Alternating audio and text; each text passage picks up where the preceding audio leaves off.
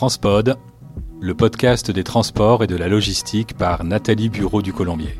Bonjour chers transpodeurs et bienvenue sur Transpod l'Hebdo, 5 minutes pour tout savoir de l'actualité de la semaine du 29 janvier au 5 février 2024.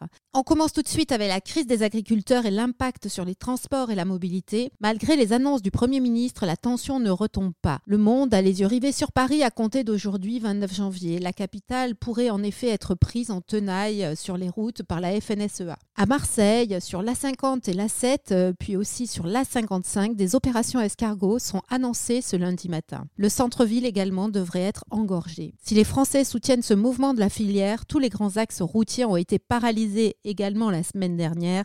Taxis, autocars, poids lourds, voitures individuelles, tous dans le même bateau à attendre des heures et des heures sur la route avec des retards dans les livraisons et les expéditions. Pour dénoncer la concurrence des autres pays de l'UE et des pays tiers, les manifestants s'en sont pris aux camions étrangers, les arrêtant et déversant leur chargement sur la voie publique. Toujours au rang des sujets sociaux français, les dockers et les travailleurs portuaires seront en grève les 5, 7 et 9 février prochains pour dénoncer notamment les conséquences de la réforme des retraites sur leur profession. Leur âge de départ sera 64 ans, euh, comme tout le monde, à prévoir donc des arrêts de travail de 10h à 16h les 5 et 9 février dans les ports français et 24 heures de grève le 7 février prochain. À Marseille, la fusion a été actée entre la RTM, la Régie des Transports Métropolitains, et la RDT 13, la Régie des Transports des Bouches-du-Rhône. Cela crée un nouvel ensemble de 4800 traminots, espérant que cette fusion va favoriser enfin la création d'une boucle de fret ferroviaire locale dans les cartons depuis deux ans. Saviez-vous que 70% des saisies de drogue passent par les ports européens?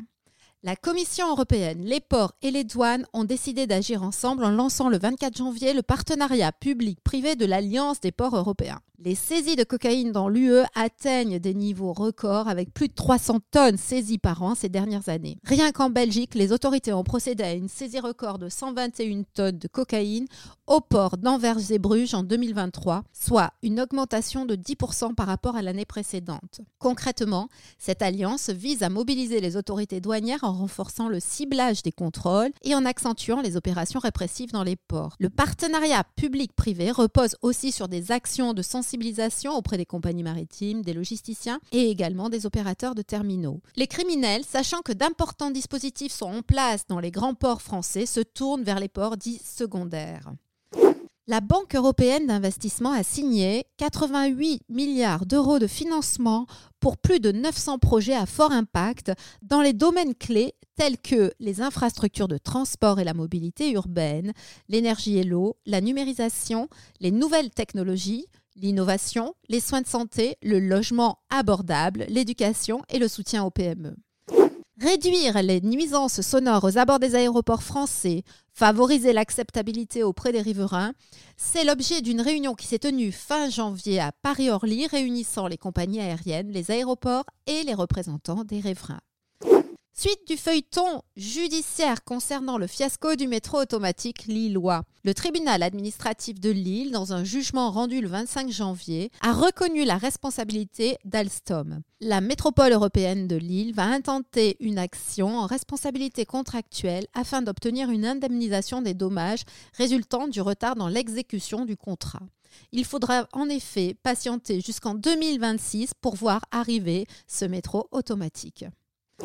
Au cours des cinq prochaines années, la plupart des dirigeants d'entrepôts logistiques prévoient d'investir dans le machine learning à hauteur de 94%, l'analyse prédictive pour 92% d'entre eux, la vision industrielle à hauteur de 86% et la vision par ordinateur. Ces technologies d'IA avancées fournissent des capacités d'automatisation d'analyse et de prise de décision numérique de pointe dans l'ensemble de la chaîne d'approvisionnement et de l'entrepôt. C'est ce que révèle le rapport Zebra 2023 Supply Chain Resiliency and Agility. Mécaniciens, carrossiers, dépanneurs remorqueurs, contrôleurs techniques, moniteurs d'auto-école, eh bien, ces métiers de proximité, de service, devront très prochainement se réinventer avec la fin des véhicules thermiques et le passage au tout électrique en 2035. Cependant, le secteur fait face à de fortes difficultés de recrutement en constante progression depuis 2019. Ainsi, en 2022, une entreprise du secteur sur cinq avait des besoins de recrutement qui n'ont pas abouti. Ces problématiques seront évoquées à l'occasion de la 9e édition de la Semaine des services de l'automobile et de la mobilité du 27 janvier au 3 février 2024. C'est reparti pour le challenge logistique étudiant qui se tiendra les 4 et 5 avril 2024 sur le site de Renius de Chaponnet. C'est un concours d'innovation de deux jours destiné aux étudiants de l'enseignement supérieur de tout cursus. L'objectif euh, consiste à travailler en collaboratif, en équipe interdisciplinaire pendant 24 heures afin de résoudre une problématique supply chain soumise par l'entreprise accueillante. À l'issue des deux jours, les groupes présentent leurs projets et propositions face à un jury pluridisciplinaire. Avant de terminer cette je vous recommande l'ouvrage de Sophie Bonin, ingénieure agronome et enseignante-chercheuse, qui sera publié le 1er février aux éditions Quae. Intitulé Infrastructures de transport créatives, mieux les intégrer aux écosystèmes, paysages et territoires, ce livre s'adresse aux gestionnaires ou aux aménageurs des infrastructures, aux experts des administrations et des bureaux d'études, ainsi qu'aux étudiants et chercheurs. C'est la fin de notre édition Transpod l'hebdo. Retrouvez-nous sur toutes les plateformes et n'oubliez pas de liker si vous aimez cet épisode. Un grand merci pour votre écoute et transportez-vous bien.